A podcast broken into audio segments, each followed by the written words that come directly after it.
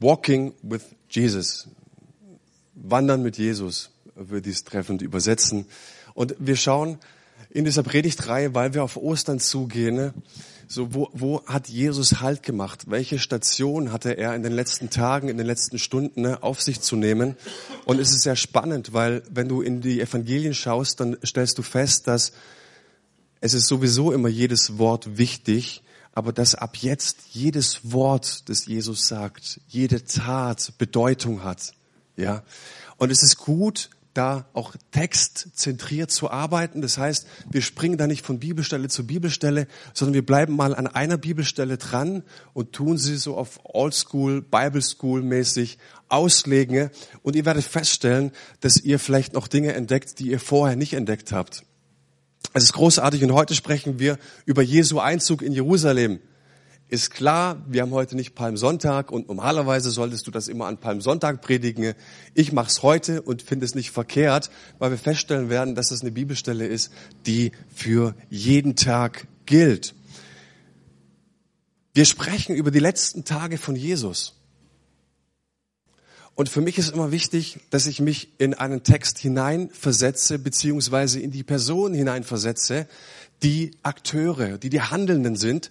Und wenn ich mir Jesus anschaue, dann weiß ich, er war Gott, aber er war auch ganz Mensch.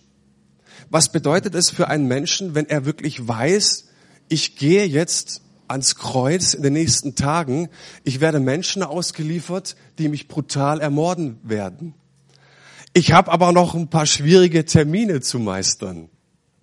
Wie gehe ich wohl damit um, wenn ich weiß, ich werde die nächsten Tage brutal ermordet ich habe aber noch eine Tempelreinigung vor mir. Ich habe noch das letzte Abendmahl vor mir. Ich habe das, das hohe priesterliche Gebet vor mir. Und es zeigt wirklich, dass, dass Jesus auch mit einem gewissen Druck im Herzen arbeitete. Ich bin davon tief überzeugt. Und es hilft mir, diese Texte besser zu verstehen. Ne? Und mit diesem Einzug nach Jerusalem, als Jesus nach Jerusalem einzieht, auf einem Esel werden wir gleich sehen, ne? läutet er gleichzeitig auch unser Finale ein. Das Finale um jedes menschliche Herz. Und deswegen ist dieser Text so spannend und wichtig. Und diesem Text geht eine andere Textstelle aus dem Alten Testament voraus die steht im Buch Zacharia. Das war ein alttestamentlicher Prophet und der schreibt Folgendes. Juble laut, Tochter Zion. Jauchze, Tochter Jerusalem. Siehe, dein König kommt zu dir. Gerecht ist er und Rettung wurde ihm zuteil. Demütig ist er und reitet auf einem Esel. Ja, auf einem Esel, dem Jungen einer Eselin. Vielleicht hast du die Geschichte schon gehört. Ist uns vielleicht bekannt. Interessant ist, wenn ich mir diese Textstelle anschaue aus Zacharia und jedes Mal, wenn in der Bibel siehe steht, dann wird es, da brauchen wir unsere Aufmerksamkeit, weil siehe bedeutet nicht nur heb deine Augen oder schau irgendwo hin, ne? siehe ist, hey, pass mal auf, wenn du jetzt schläfst, wenn du jetzt gerade irgendwie vergammelst, ja, dann pass jetzt auf. Du könntest vielleicht mit folgender Geschichte vergleichen. Mal angenommen, du bist auf der Autobahn unterwegs, sitzt in einem Auto mit 180 Sachen oder noch mehr und du, du rast auf einen Stau hin, ja. Du siehst den Stau aber nicht, weil er in einer Kurve ist und weil du unaufmerksam bist. Und auf einmal sagt dein Nebenfahrer, pass auf! Würde jeder machen. Du würdest nie sagen, du, also ich würde jetzt an deiner Stelle so ganz langsam bremsen. Würde keiner machen. Pass auf. Pass auf, dein König, der kommt zu dir. Der kommt nicht zu irgendjemandem, sondern diese Stelle sagt, dein König kommt zu dir. Er kommt zu Prostituierten, ne? er kommt zu Zuhältern, zu Betrügern, zu Zöllnern und er kommt zu dir. Diese Stelle ist so, so wichtig. Und jetzt müssen wir uns fragen, warum auf einem Esel? Die Geschichte geht folgendermaßen. Ne? Jesus schickt zwei seiner Jünger aus, die kommen gerade vom, äh, vom, äh, ähm, vom Berg runter Und er schickt zwei seiner Jünger in ein Dorf und sie, er sagt zu ihnen, ihr werdet dort eine Eselin angebunden finden. Ganz wichtig, auf dieser Eselin darf noch keiner geritten haben. Das ist wichtig in der Bibel. Beispielsweise haben Kühe die, äh, die Bundeslade gezogen und auf diesen Kühen durfte nie ein Joch liegen.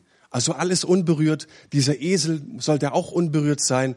Ihr werdet diesen Esel an der Straße angebunden finden ne? und ihr werdet hingehen und natürlich wird uns heute auch so gehen, wenn du einfach irgendwo hingehst in irgendein Dorf, wo du nicht wohnst und einen Esel mitnimmst, werden die Leute auf der Straße fragen, was machst du da?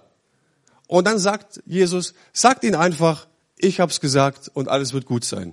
Und sie haben es auch gemacht und ja, genauso lief's dann auch. Bisschen verrückte Geschichte, die ganze Sache. Darauf will ich aber nicht eingehen, sondern auf dem Esel. Warum auf einem Esel? Wir wissen, ne, dass Jerusalem und Israel unter Besatzungsherrschaft Roms stand. Da gab's Römer, die haben das Volk brutal geknechtet. Und es war so, dass in Jerusalem immer wieder sogenannte Centurios eingeritten sind. Das waren Befehlshaber von Hundertschaften und mehr. Die waren prunkvoll gekleidet, sage ich euch. Die hatten eine Rüstung, die hatten einen Helm auf mit solchen Besen, habt ihr vielleicht schon mal gesehen. Da wird man heute Kehrwoche mitmachen. Die hatten die auf dem Kopf auf und ähm, mit einem prachtvollen Gewand und ein großes Tier. Warum machten sie das? Weil sie die Bevölkerung einschüchtern wollten. Weil sie sagen, hey, pass mal auf, da reitet gerade ein Chef ein. Da reitet gerade ein Abteilungsleiter ein. Oh, da müssen wir uns lieber mal ducken und, und, und, und, und ruhig sein. Wenn der da ist, du, das macht Eindruck. Und es hat auch Eindruck auf dich gemacht. Und es war wichtig. Ich war gestern auf einer Hochzeit eingeladen und die hatten so einen alten Mustang. Herrlich, dieses Auto, 40 Jahre alt. Und er ist vor mir hergefahren, hat kurz Gas gegeben. Ich weiß nicht, wie viel PS, aber es war Ha, super. Und da dachte ich mir, sag mal, hast du schon mal auf einer Hochzeit oder bist du schon mal auf einer Hochzeit gewesen, wo das Brautpaar in den Golf 2er oder 3er eingestiegen ist? Luca, okay. ich nicht. Ich habe Hochzeiten gesehen, wo, wo Leute abgeholt wurden mit einer riesen Kutsche und so weiter. Warum? Weil du dir als Mann vielleicht sagst, ich steig doch, lass doch meine Braut nicht in Golf 2 einsteigen. Sondern ich möchte, dass meine Braut was Schönes hat. Ich möchte, dass die Leute sehen, das ist unser Ehrentag und an unserem Ehrentag, da muss was Prunkvolles bei rumkommen. Jetzt habe ich euch ermutigt. oh. Hey, du willst doch was, du willst doch was bieten. Es muss doch, es muss doch irgendwo äh, etwas sein, was Aufmerksamkeit gibt. Warum macht Jesus das nicht? Warum steigt Jesus auf einen Esel? Warum nicht mit mehr Eindruck? Warum nicht mit, er hätte es doch taktisch cleverer anstellen können als König von Israel, als König der Juden.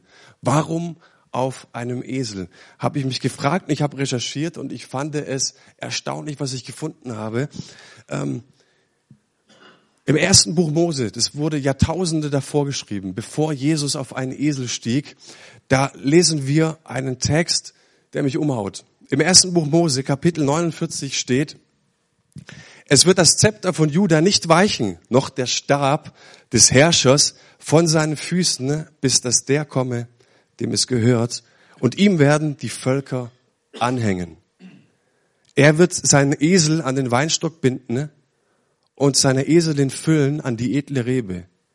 Er wird sein Kleid in Wein waschen und seinen Mantel in Traubenblut. Das ist die erste Verheißung oder Prophezeiung im Alten Testament, die voraussagt, es wird einer kommen, der auf einer Eselin reitet und er wird ans Kreuz gehen und er wird seinen Mantel in Purpur, in Blut waschen. Und ich finde es erstaunlich, dass es Jahrtausende zuvor geschah. Und wenn du ins Alte Testament siehst, dann, dann erblickst du, dass es so viele Stellen gibt, die auf Jesus schon hindeuten, die Werbung für Jesus machen, die dem Volk sagen, passt auf, in Jahrtausenden, in Jahrhunderten wird es so weit sein, ein Messias wird kommen und er wird ans Kreuz gehen. Also eigentlich hättest du es wissen können. Aber die Menschen sahen es nicht und das ist sehr entscheidend für diese Stelle. In rabbinischen Kreisen, also Rabbis, das waren Gelehrte, das waren Meister, auf die hörte man, da galt, wenn irgendjemand von einem Esel träumt, oh, das hat was mit dem Messias zu tun. Das ist ganz wichtig. Oh, du hast vom Messias, äh, vom Esel geträumt. Da wird irgendwas kommen. Ja. So, jetzt kommt der mit dem Esel und man muss sagen, dass der Esel der eigentliche Mustang war. Das war der eigentliche Porsche, weil die Menschen zur damaligen Zeit wussten, ne, wenn ein Rabbi, der so viele Wunder tut, und sie hörten ja, dass er Wunder tut, sich wirklich auf einen Esel setzt, dann hat er für sich den Anspruch, der Messias zu sein. Und es ist deshalb so erstaunlich, vielleicht wusstest du es, gibt ein sogenanntes messianisches Geheimnis. Zu Jesu Wirkenszeit in seinem Dienst hat er den Leuten immer wieder gesagt, Vorsicht, hey, ihr habt jetzt Wunder gesehen, aber redet nicht so viel über mich als Messias. Hört auf, hört auf, über mich als Messias zu reden. Er hat selbst seinen Jüngern immer wieder gesagt, im Markus-Evangelium kommt uns das ganz besonders oft vor, dass er sagt, hey Leute, seid ruhig. Und jetzt ist es Erstaunliche, dass er jetzt die Katze aus dem Sack lässt und auf einen Esel steigt und sagt so, ich bin bereit. Jetzt kommt ein zweiter wichtiger Punkt. Wir sind immer noch beim Esel. Und das ist was Ungeheuerliches. Ich lese diese Verse mal vor. Sie brachten die Eselin und das Fohlen, legten ihre Mäntel über die Tiere und Jesus setzte sich darauf. Scharen von Menschen breiteten ihre Mäntel auf dem Weg aus, andere hieben Zweige von den Bäumen ab und legten sie auf den Weg. Ich gehe von aus, die meisten kennen diese Geschichte. Wichtig ist nur, und das ist sehr wichtig, zu verstehen, was hier passiert. Das ist nämlich ein Intronisationsritus. So werden Könige gekrönt. Es war üblich, dass wenn ein, ein König äh, zum Beispiel in Jerusalem gekrönt wurde, dann gingen die Tore auf und die Menschen kamen heraus und begrüßten ihren König und sagten, schön, dass du da bist, komm herein. Und auf den letzten Stufen, beziehungsweise auf den letzten Metern der Thronbesteigung lagen sie ihre oder zogen ihre Klamotten aus, um zu sagen, hey, du bist es wert, du bist der König, du bist der Größte, mein schönstes Kleidungsstück, das lege ich dir hinne, du sollst darauf laufen. Und du sollst dich auch auf den Thron setzen. Und sie legten ja die Kleidungsstücke auf den Weg. Und ganz wichtig, sie legten ihre Kleidungsstücke auch auf den Esel. Das heißt, was hier passiert ist, Jesus setzte sich auf seinen Thron mit der Gewissheit, dass er jetzt sterben wird. Und er läutet das Finale ein. Und diese Stelle ist heftig, weil wenn diese Stelle ein Jude liest, heute und zur damaligen Zeit, dann weißt du, dass die Evangelien, also die Schreiber Matthäus, Markus, Lukas und Johannes mit Jerusalem knallhart abrechnen. Und ich sag euch, hätten wir den lieben Paulus nicht, der uns ein bisschen über dieses Thema Israel aufklären würde, und hätten wir die alttestamentlichen Prophezeiungen nicht und wir hätten nur die Evangelien, ich weiß nicht, wie das Thema Israel heute stehen würde. Was die Evangelisten machen, sie rechnen mit Israel ab und sie sagen, siehe, dein König kommt zu dir, aber weißt du, wo er gekrönt wird? Weißt du, wo er sich auf den Thron setzt? Außerhalb von Jerusalem und nicht in Jerusalem. Und ich sage euch, als Hauptstadt, als geistliche Hauptstadt Israels, muss sich doch der König in Jerusalem auf den Thron setzen. Und ich fand es nett herauszufinden, was da die Kommentare so schreiben und habe mir die Frage gestellt, was sagt diese Geschichte mir?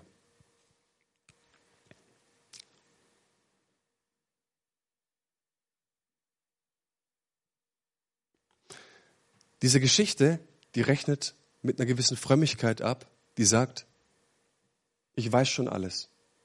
Ich habe ganz gewisse Erwartungen. Ich weiß, wie es doch läuft. Ich kenne doch meine Bibel. Ich kenne doch die Prophezeiungen. Ich weiß doch, was Gott in seinem Wort sagt. Du kannst mir nichts mehr sagen. Ich weiß doch Bescheid. Sie rechnet mit einer Frömmigkeit ab, die daherkommt so arrogant, so, so diszipliniert, so adrett, zu wissen, was willst du mir eigentlich sagen? Sie rechnet mit einer Frömmigkeit ab, die ihre Wünsche und ihre Vorstellungen an erster Stelle setzen. Und das Harte ist, das, was mich mega herausfordert an dieser Stelle, dass es sagt, siehe, dein König kommt zu dir und er will der König deines Herzens sein. Er will derjenige sein, der zu dir kommt, dich erlösen will, dich befreien möchte, der dich retten möchte aus der Sünde. Und er will König in deinem Herzen sein. Er muss es aber nicht. Er muss es nicht unbedingt. Es kommt auf dich drauf an. Und die Frage ist, möchtest du, dass Jesus der König deines Herzens ist? Siehe, dein König kommt zu dir. Es gibt einen Evangelisten, ne? der heißt Wilhelm Busch, vielleicht kennen ihn ein paar, ist leider schon verstorben. Der Mann lohnt sich, den anzuhören. Und vor ein paar Jahren hörte ich eine Predigt genau zu diesem Thema. Und er erzählte eine Geschichte in seiner Predigt. Er war in Oslo unterwegs und er wollte zum Schloss und damals residierte der König noch in diesem Schloss und er war einfach auf Urlaub, er war auf Reisende und er kam zu diesem Schloss hin und links und rechts da, da stellten sich die Menschen auf und er fragte Mensch, was ist denn hier los? Und er sagte, ja, du, der König kommt. Und dachte noch, Mensch, da habe ich ja gut erwischt. Gell? Ähm, ich wollte das Schloss anschauen, jetzt rieche ich den König auch noch zu Gesicht. Wow, Mensch, das passt ja richtig. Und dann steht er so am Straßenrand und wartet und wartet. Und auf einmal hört er ein paar hundert Meter weiter entfernt, ähm, wie da ein Menschenaufgebot ist und dass viele von denen, die da am Straßenrand gewartet haben, auch dorthin gehen. Ich dachte, Mensch, habe ich jetzt den König verpasst? Jetzt, jetzt gehe ich doch mal hin. Ja. Ist er vielleicht da?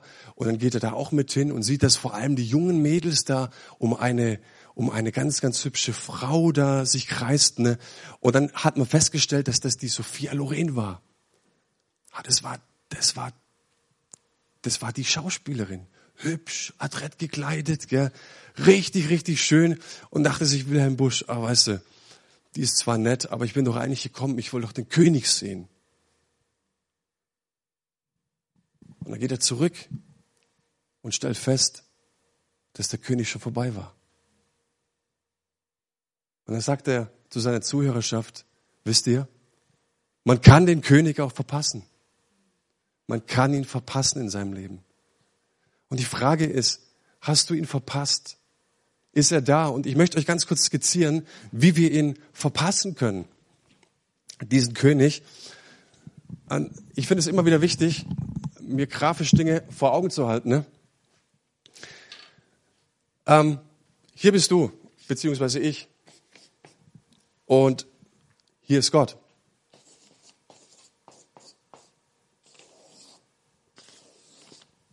Und hier ist mein Reich.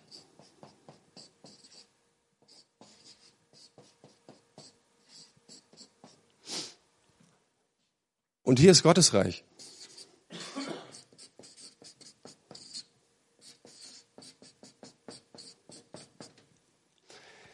Was ich eine lange Zeit in meinem Leben dachte, und ich war sehr, sehr dankbar, dass mir irgendjemand über gesagt hat, dass ich dachte immer,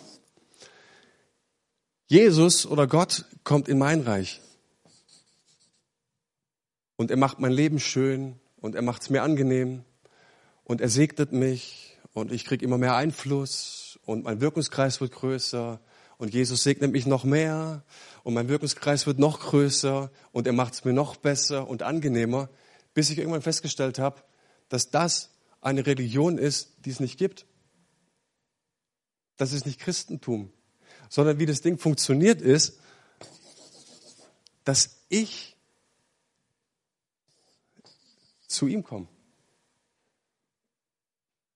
Siehe, dein König kommt zu dir, nicht um dir ein kosmischer Rückenkratzer zu sein, sondern dein König, der kommt zu dir, weil, weil er sagt, ich möchte dich in mein Reich aufnehmen und ich möchte, dass meine Bedingungen, meine Liebe, meine Kraft, mein Wille die Nummer eins in deinem Leben ist. Ich möchte, dass meine Gegenwart dich Tag für Tag verändert. Ich, mein Plan ist es, dass du irgendwann mich mehr und mehr repräsentierst, wie ich bin. Dass du mehr und mehr verwandelt wirst in mein Ebenbild, so wie ich bin, dass dein Charakter, so wie du redest, so wie du handelst, wie du fühlst, wie du denkst, immer mehr dem entspricht, wie Jesus ist. Schon mal gehört? Das heißt, er will nicht, dass, dass, dass, dass, dass du denkst, dass Gott zu dir kommt, um bei dir zu bleiben, sondern er kommt zu dir und zu sagen, hey, du bist jetzt Gottes Kind, ich nehme dich jetzt auf und jetzt gilt für dich, was ich sage, mein Wille.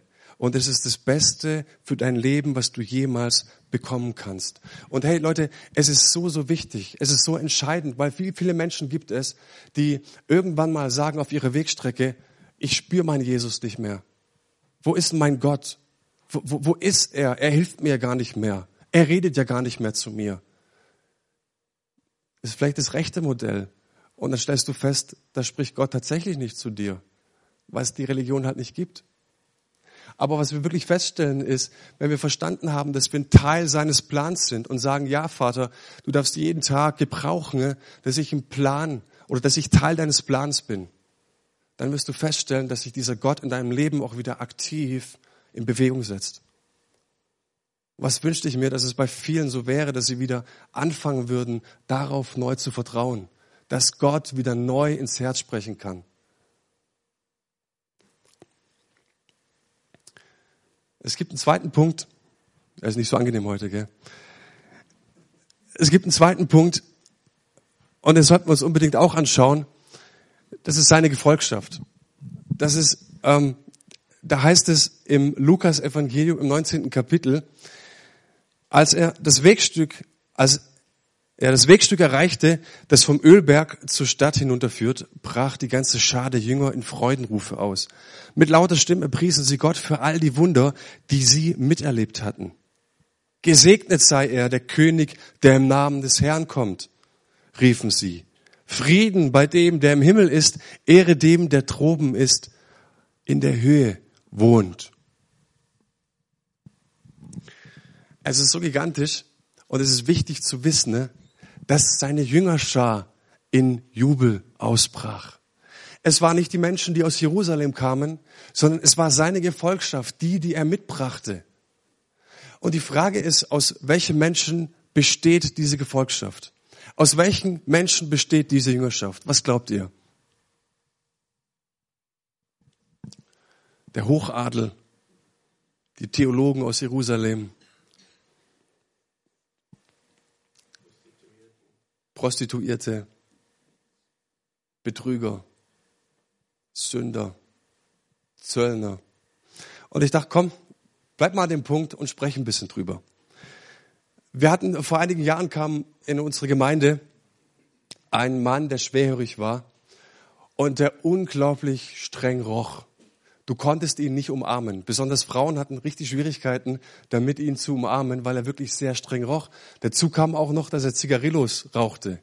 Das kam dazu, also Schweiß, Tage alter Schweiß und Zigarillos und ihn zu umarmen, das hat wirklich etwas, es bedurfte viel Mut und es bedurfte einer gewissen Anstrengung auch, jetzt das zu ertragen. Und das ist wichtig. Und ich nahm ihn echt liebevoll in den Arm und ich wusste jedes Mal, es ist eine Entscheidung und es ist sehr, sehr wichtig. Dazu kam dann auch noch, dass in den ersten Gottesdiensten hatte die Gemeinde kein Problem damit. Mit ihm auch mit dem Zettel. Das geht. Du kannst mit einem Schwerhörigen gut kommunizieren. Nimmst einfach einen Zettel und, und schreibst einfach auf und, und er, er spricht dann mit dir. Es ist super, aber es ist anstrengend. Und wisst ihr, was wir merkten? Ne? Dass nach vier, fünf Gottesdiensten, am Anfang freute sich die Gemeinde, so, hurra, wir haben unseren Armen, hurra, wir haben unseren Schwerhörigen. Ähm, aber dann hast du gemerkt, ist tatsächlich so, dass, dass die Leute nicht mehr bei ihm waren, weil es einfach zu anstrengend war. Es war zu anstrengend. Ich unternahm dann Folgendes. Er hatte in einem Nachbargebäude hatte er gearbeitet, er hat da geputzt und ich habe mit ihm und seinem Kollegen, und sein Kollege war ähnlich drauf, ähm, sehr einfach gestrickt und hatte dann jeden Freitag mit ihm, bin mit ihm Schnitzel essen gegangen. Und es war echt eine coole Kombo. Aber was ich damit sagen möchte ist, das waren die Zeiten, in denen ich Gott am meisten erlebt habe. Und manchmal war Gott intensiver bei unserem Mittagessen als, als in unseren Gottesdiensten. Manchmal habe ich Gott intensiver gespürt, als ich diesen Mann umarmt habe, als dass ich für Menschen gebetet habe. Schon mal, schon mal erlebt sowas? Und für mich ist die große Frage, würden wir uns tatsächlich einreihen in diesen Zug, in seine Gefolgschaft? Können wir uns da drin wirklich sehen? Wir haben, ähm, das war ganz stark, eine Evangelisationsveranstaltung gemacht auf der Straße und da kam ein äh, Kneipenbesitzer auf uns zu. Und er sagte, hey, ich sehe eure Gitarre hier stehen, könnt ihr bei uns in der Kneipe Musik machen? Und wir haben gesagt, ja, total gerne, aber äh, weißt du, unser Laden geht eher so hier Richtung da und Gott und wir, wir singen halt christliche Lieder. Und er sagte, es hat mir so gefallen, äh, macht es aber auf Englisch. Ja, das ist cool. Ist doch egal, ist auch besser. Und wir waren in dieser Kneipe und wir haben die Hillsong-Lieder gespielt. Es war wunderschön, es war so genial. Die Leute, die waren betrunken teilweise, haben ge, ge, ja, so geschunkelt und la la la la und mitgesungen, aber auf Lieder, die Gott preisen. Und da habe ich nicht recht, dass da so der ein oder andere in seiner Frömmigkeit aussteigt. Wie können wir unter Betrunkenen Lobpreis machen? Habe ich nicht recht? Da kam die erste dazu. Da drin rauchen die. Ich gehe nicht mal hin. Meine Lunge, die kratzt so. Das ertrage ich nicht, wenn man da raucht. Und ich stand immer da drin und habe gesagt, wir hatten es mehrere Male gemacht. Gott, wie können wir Sonntagmorgens hier einen Gottesdienst feiern? Weil ich echt in diesen Zeiten Gott so dermaßen erlebt habe, wie ich ihn in Gottesdiensten selten erlebt habe. Die Frage ist halt, hast du verstanden, dass Jesus diese Welt liebt?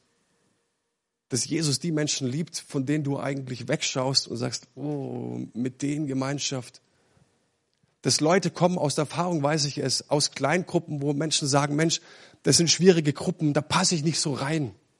Das sind nicht so meine Leute. Ich brauche so meine Homies und Buddies, bei denen ich mich richtig wohlfühle. Und da muss ich mich fragen, hast du verstanden, wen Jesus liebt und hast du verstanden, wen Jesus als seine Jüngerschaft sieht und sich ausgewählt hat? Und ich habe festgestellt, dass dieses Lokal,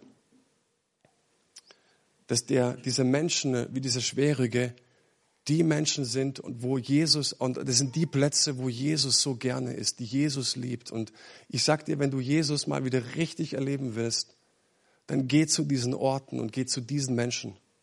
Und ich glaube, dass Gott uns zu diesen Menschen beruft. Und die Frage ist wirklich, und warte bitte mit deiner Antwort. Denk mal gut drüber nach. Jetzt kommen die Zöllner Jetzt kommen die Prostituierten, die Zuhälter, die Jesus jetzt alle nachfolgen. Würdest du da mitgehen? Es könnte ja sein, dass deine Arbeitskollegen dich sehen. Es könnte ja sein, dass dein Chef dich sieht oder dein Nachbar in diesem Zug. Siehst du dich in diesem Zug? Das ist für mich eine quälende Frage.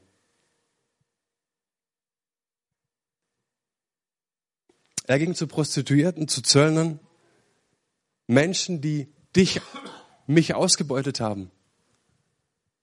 Betrüger, kurz gesagt Abschaum der Gesellschaft und hatte die mit in seinem Siegeszug. Und der zweite Korintherbrief sagt uns im zweiten Kapitel, dass Gott uns mitgenommen hat in seinem Siegeszug und dass wir, indem wir in seinem Siegeszug sind, ein Wohlgeruch sind für diese Welt da draußen.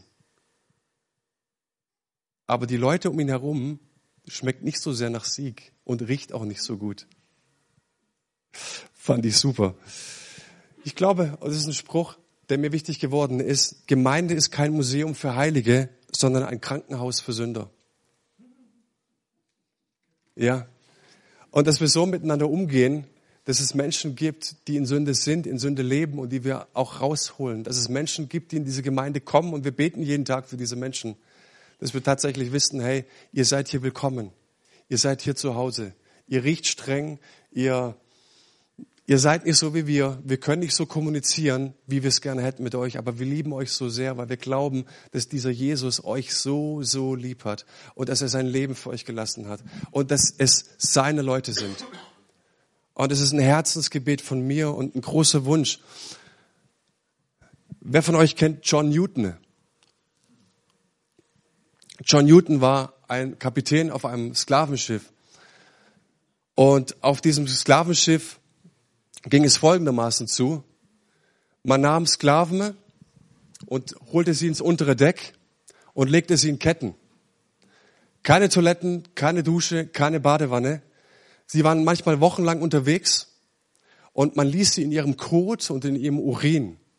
Und wenn Sklaven natürlich durch die Ketten aufgeschürfte Wunden hatten, entzündeten sie sich schnell.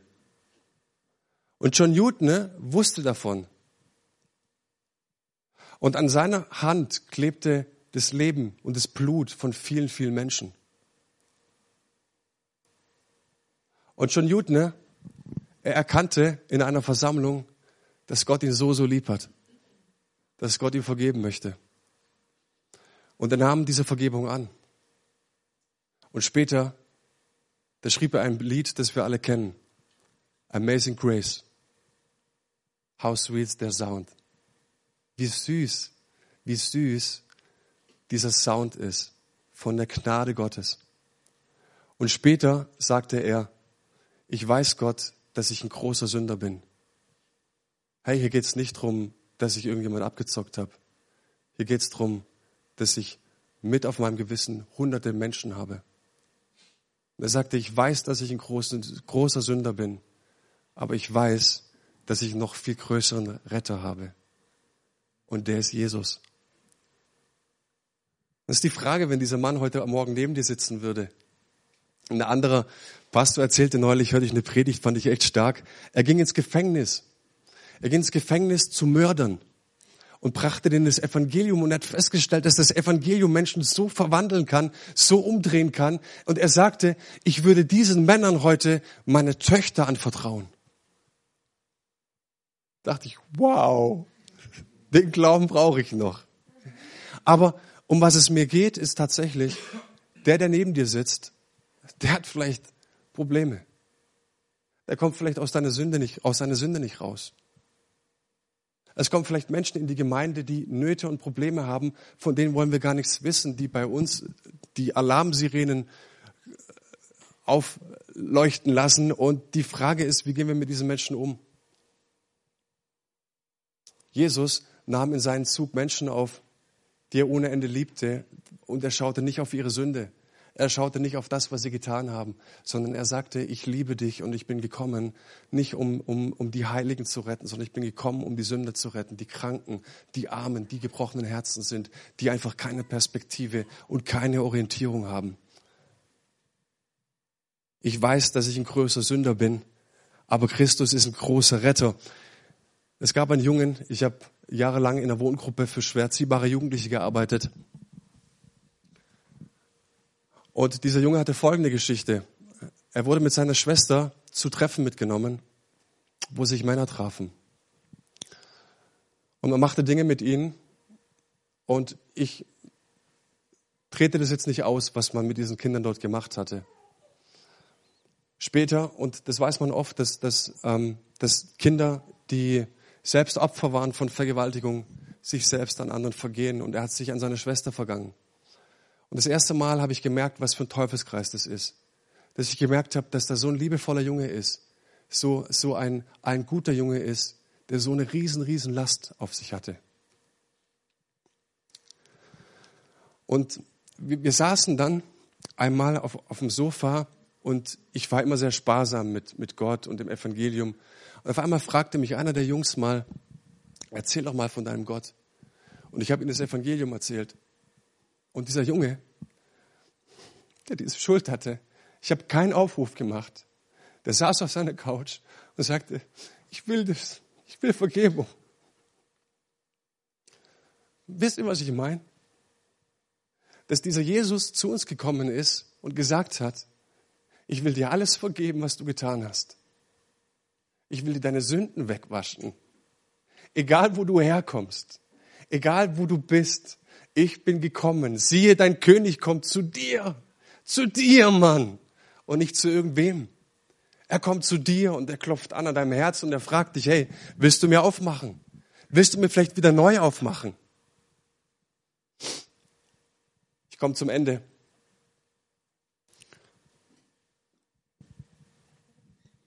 Das Heftige an der Sache ist, bei diesem Intronisationsritus von Jesus, er kommt da mit seiner Gefolgschaft, sie bejubeln ihn, Hosanna, der, der kommt im Namen des Herrn.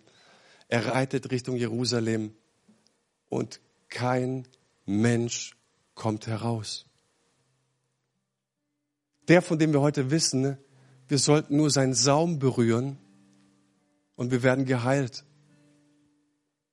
Von dem Menschen sagten, Herr, auf dein Wort hin und es wird geschehen.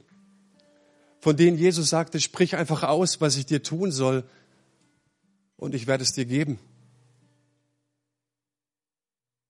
Der, der fähig ist, dein ganzes Leben zu transformieren. Der, der fähig ist, dein ganzes Leben zu verändern. Der, der fähig ist, wirklich dich wiederherzustellen und neu zu machen. Und kein Mensch kommt heraus.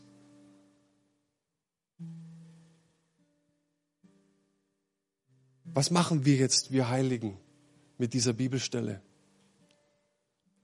Ist es nicht so, dass ich so oft weiß, ich weiß es besser?